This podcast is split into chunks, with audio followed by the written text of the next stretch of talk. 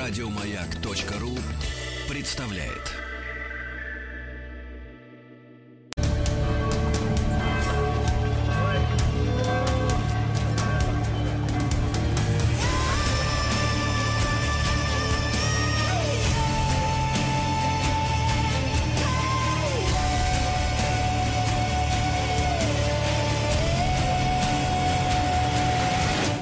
История и болезни. Да-да-да, товарищи, наш цикл истории и болезни. Наш любимый Дмитрий Алексеевич Гутнов с нами сегодня, профессор Московского государственного университета, доктор исторических наук. Мы продолжаем бороться, ну, вербально, конечно, с малярией. Дмитрий Алексеевич, доброе утро.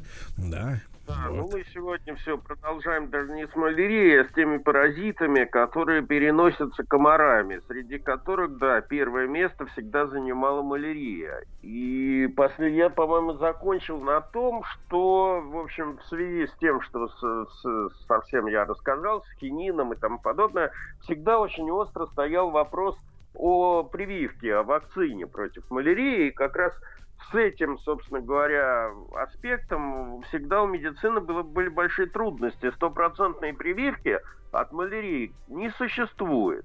Точнее говоря, сейчас, как раз сейчас проводится опыт. Вот я недавно читал значит, статью в журнале Science, э, которая рассказывает о том, э, технологии создания вот этой вот э, прививки от малярии. Причем более или менее устойчивые положительные как бы, сообщения пошли с 2015 года. Значит, э, суть заключается в том, что группы международных ученых а, э, в лабораториях в стерильных условиях выращивают, значит, взрослых комаров, вот этого вот э, вида анофилис, малярийных, Затем отбирают самок, кормят их кровью, в которых присутствуют возбудители малярии. В течение двух недель э, эти плазмодии размножаются в пищеварительном тракте комаров, потом с, с, в слюнных железах этих насекомых. И э, после этого этих комаров э, подвергают радиоактивному облучению. Доза облучения подобрана таким образом, чтобы эти плазмодии не погибли, но лишились способности инфицировать человека. Вот, собственно говоря, вот эти вот облученные плазмодии... Да. Дмитрий Алексеевич Гутнов. Сейчас мы с ним будем восстанавливать нашу транскосмическую связь. Да, да. Дмитрий Алексеевич, Дмитрий Алексеевич, мы тут. Вот сейчас дозвонимся, товарищи, да, по скайпу, конечно, передовые технологии. Дмитрий Алексеевич, еще раз доброе утро, да, да, да, Дмитрий Алексеевич, так вот, так вот, облучают, облучают, значит, э, радиации, правильно, вот, чтобы они, как говорится, шевелились, но не наносили ущерба. Да, и, собственно говоря, вот эти вот облученные плазмодии являются основой новых прививок. Клинические испытания проходили, насколько я понимаю, в 2016 году на 57 добровольцах обоего пола от 18 до 45 лет. И в зависимости от дозы вот этих вот э, плазмодиев в вакцине, заболеваемость там э, была от э, этого 70, э, то есть э, э, процент вот невосприимчивости, грубо говоря, к малярии у испытуемых добровольцев насчитывался от 75%, это в случае высокой концентрации этих плазмодий, до там 45%. Это не стопроцентная как бы прививка, но это лучше, чем э, ничего, понимаете? В общем, эксперименты в области прививок как бы продолжаются.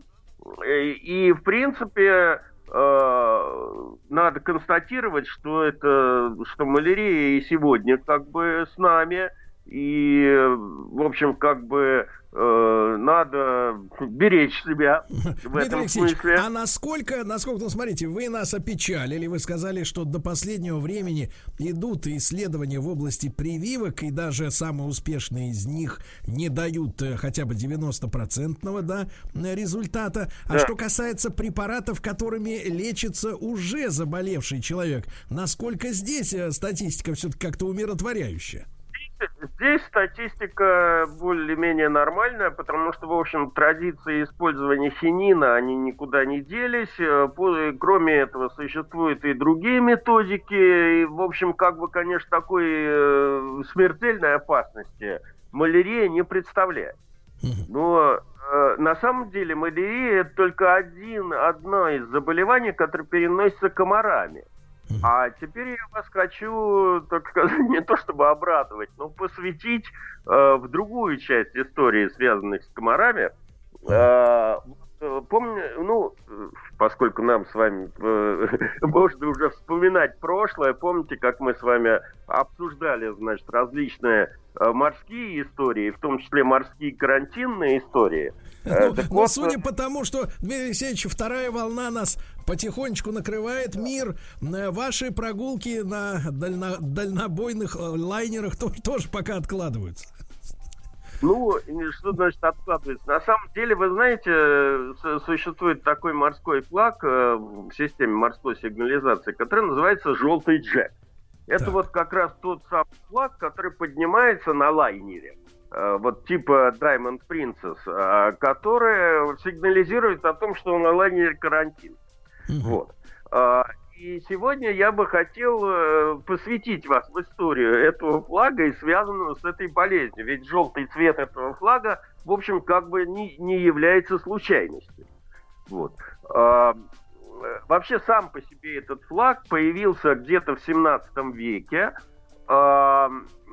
и, э, значит, э, в разное время он имел разную конфигурацию, начиная просто от желтого полотнища, которое и сейчас иногда э, встречается, и кончая пародией на английский флаг Union Jack, только другие цвета, то есть черный крест, э, черные кресты и желтый фон.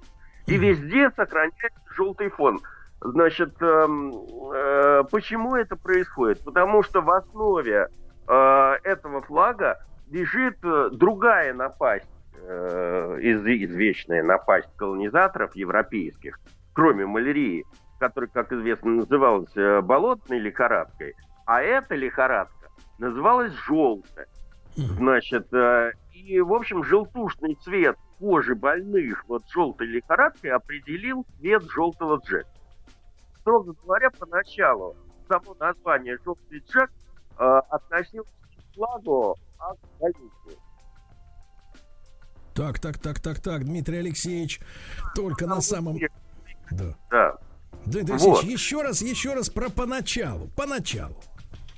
Ну так вот, я, я всего лишь хотел сказать, что э, рука об руку с малярией идет еще одно заболевание, тоже колониальное, тоже, которое ведет свое начало из э, тропической зоны. Это то, что мы называем желтая лихорадка да. острое инфекционное вирусное заболевание, которое характеризуется тяжелым течением с преобладанием желтушного геморрhoидального синдрома. Ну. Что там у нас? Скажите, пожалуйста. Со связью вот. периодически, но слышу. Что-то трудности какие-то со связью? Нет, нет, никаких трудностей настолько закрепля... укрепляют, извините, не тот слово. Ну, вот, я к тому, я к тому говорю, что, в общем, желтушный цвет э, э кожи больных желтой лихорадкой на самом деле определил цвет вот этого самого желтого джека. И, строго да. говоря, первоначально само название «желтый джек» относилось не к флагу, а к болезни. Э, так ее окрестили английские матросы и солдаты, прежде всех пустившие, так сказать, этих издержек колониальной экспансии собственного правительства. Так что в продолжение малярии сегодня я вам расскажу кое-что о желтой лихорадке. Да. Значит, э, желтая лихорадка, я уже сказал, это острое инфекционное геморрагическое заболевание, которое характеризуется гораздо более тяжелым течением, чем малярия, с преобладанием желтушного и геморроидального синдрома. Переносчиками инфекции желтой лихорадки тоже являются комары – и дикие обезьяны, которые как бы являются на самом деле э, ну, резервуарами значит, э, э, существования этой болезни, потому что, в принципе, действует желтая лихорадка на обезьян не так, как на людей. На людей гораздо более э, серьезно. Вирус проникает в кровь во время кровососания, из пищеварительной системы комара и в течение 9-12 дней репродуцируется, накапливается там в организме. Первые дни заболевания вирус распространяется по организму с кровью, оседая в тканях различных органов – Э, печень, там, селезенка, почки, и потом начинает поражать поэтапно. Сначала сосудистую систему, затем вызывается воспаление лимфатических узлов и тому подобное. В итоге нарушение и прямого токсического действия вируса происходит поражение внутренних органов, истощение стенок сосудов, э, в общем, много всего неприятного. Значит, главной трудностью э, в истории изучения этой болезни и идентификации этого возбудителя является то обстоятельство, что родина этого заболевания является тропическая экваториальная Африка. Но впервые о себе эта болезнь громко заявила не в Африке, а в Южной Америке. Ну, почти как синдром Зика, вот буквально в 2015 году, примерно из той же области. Вот. И повинна в этом в отличие от современных трансатлантических переездов и, так сказать, контактов, э, работорговля, которая процветала в новом цвете с 16 века. Точнее говоря, первый достоверно описанный случай именно желтой лихорадки, а не болотной лихорадки, то есть малярии, был зафиксирован на острове Барбадос среди чернокожих рабов в 1647 году. Годом позже болезнь заявила о себе среди туземцев на Юкатане. Причем э, явно было, что эта болезнь была завозная. Индейцы не имели никакой, никакого иммунитета, массами умирали и прозвали ее хекик, э, кровавой рвотой. Интересно, что наблюдавшие за этим всем испанцы, которые тоже стали болеть этой болезнью, позаимствовали это название. Поэтому долгое время желтая лихорадка по-испански обозначалась как вамита негра. Дмитрий Алексеевич, Дмитрий Алексеевич, так сказать, про к туземцам мы вернемся сразу после нашей короткой рекламы. Дмитрий Алексеевич Гутнов, профессор Московского государственного университета, доктор исторических наук, наш цикл «История и болезнь».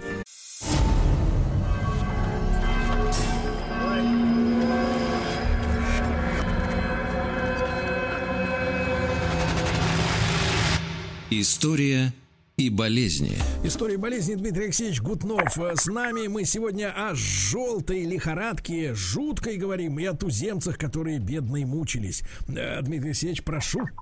Да.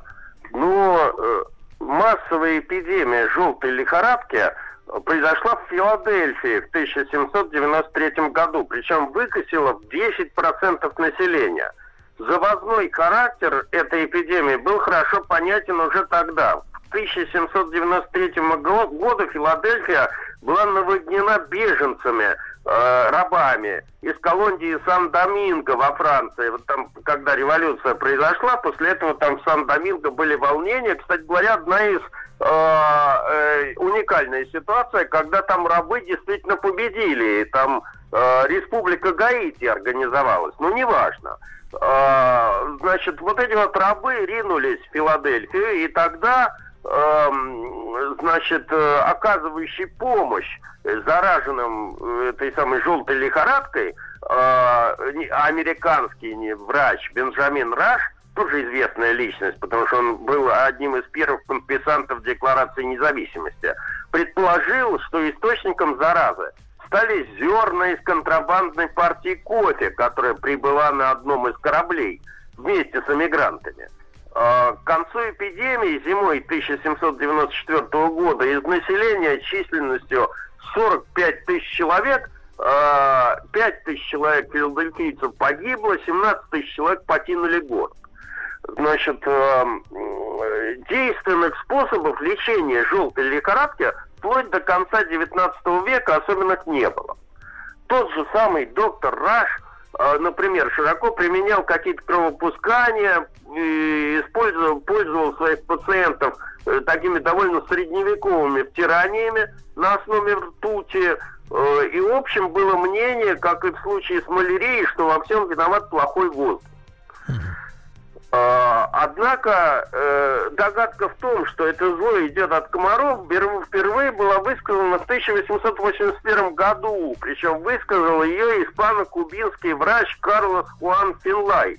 А, но он, он высказал догадку, но эту догадку доказать не смог. Значит, а, как было, как всегда это бывает – потребовалось довольно долго, большое время, около двух десятков лет, и как это часто случается, ситуация сдвинула с мертвой точки война. В 1898 году разразилась испано-американская война, одна из тех, которая благодаря теоретическим обобщениям Владимира Ильича Ленина стала хрестоматийным признаком перехода капитализма в фазу империализма. Так вот, высадившиеся на Кубе американские войска несли огромные потери. Э, но не от пули снарядов испанских, а, а от желтой лихорадки. И в Вашингтоне даже была сформирована специальная комиссия по желтой лихорадке, которую возглавил майор Уолтер Рид. А членами этой комиссии стали Джесси Лузир, Джеймс Кэрролл, Аристид Аграмонт и еще ряд товарищей. Так вот, э, все эти события по времени совпали с открытием э, Рональда Росса, о котором я рассказывал на прошлой, прошлой передаче, э, который дока доказал э, передачу малярийного плазмодия через укусы комаров. Э, естественным образом члены этой вышеозначенной комиссии предположили, что инфицирование желтой лихорадкой происходит аналогично малярии, то есть через кровососущих насекомых. Вот воодушевленные этой догадкой в 1899 году они прибыли э, на Кубу. Э, пару слов хочу сказать по вот, э, по поводу начальника этой комиссии, майора Рида, который, в общем, был человеком довольно уникальным. Родился в семье странствующего методийского священника, все детство колесил по Америке, э, университетский курс медицины слушал в штате Виргиния, 17 лет получил степень доктора, которая давала ему право на врачебную практику. Между прочим, и сегодня Уолтер Рид считается самым молодым э, врачом в истории США. Некоторое время он пробыл на гражданке, но, видимо, по материальным соображениям поступил в армию США и 16 лет служил военврачом на осваиваемом в то время Диком Западе. И в этом качестве, тоже довольно любопытная история, ему пришлось э, врачевать не только собственных солдат и офицеров, но и многочисленных военнопленных. Как вы понимаете, на Диком Западе в основном военнопленные были индейцы, а, ему пришлось лечить апачей. Э, так вот, среди его пациентов был знаменитый вождь этих апачей Джеронима, герой разного рода вестернов американских. Вот. А при этом, как бы, э, Рид не, не был чужд исследовательской работы. Когда он впервые столкнулся с этой самой заболеванием желтой лихорадки, он быстро отмел вот эту вот идею своего предшественника о том, что заражение происходит Э, из-за испорченного кофе или там речной воды какой-нибудь грязной и тому подобное. Так вот, прибыв на Кубу, комиссия организовала, организовала санитарный лагерь, набрала добровольцев, э, которых давали кусать комарам. Э, еще один любопытный факт. Перед тем, как... А добровольство за деньги или так, за спасибо? Вот именно, Сергей, вы предвосхищаете мой рассказ, то, что я успеваю сейчас рассказать.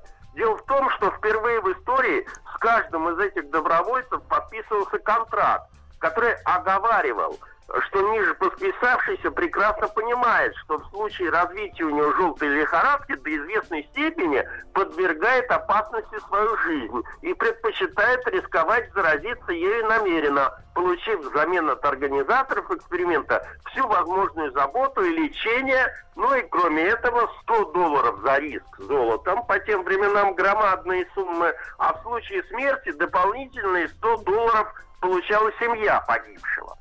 В общем, это были такие ковришки по тем временам весьма существенные. А, Дмитрий а риск-то, риск-то смерти преждевременной был серьезный?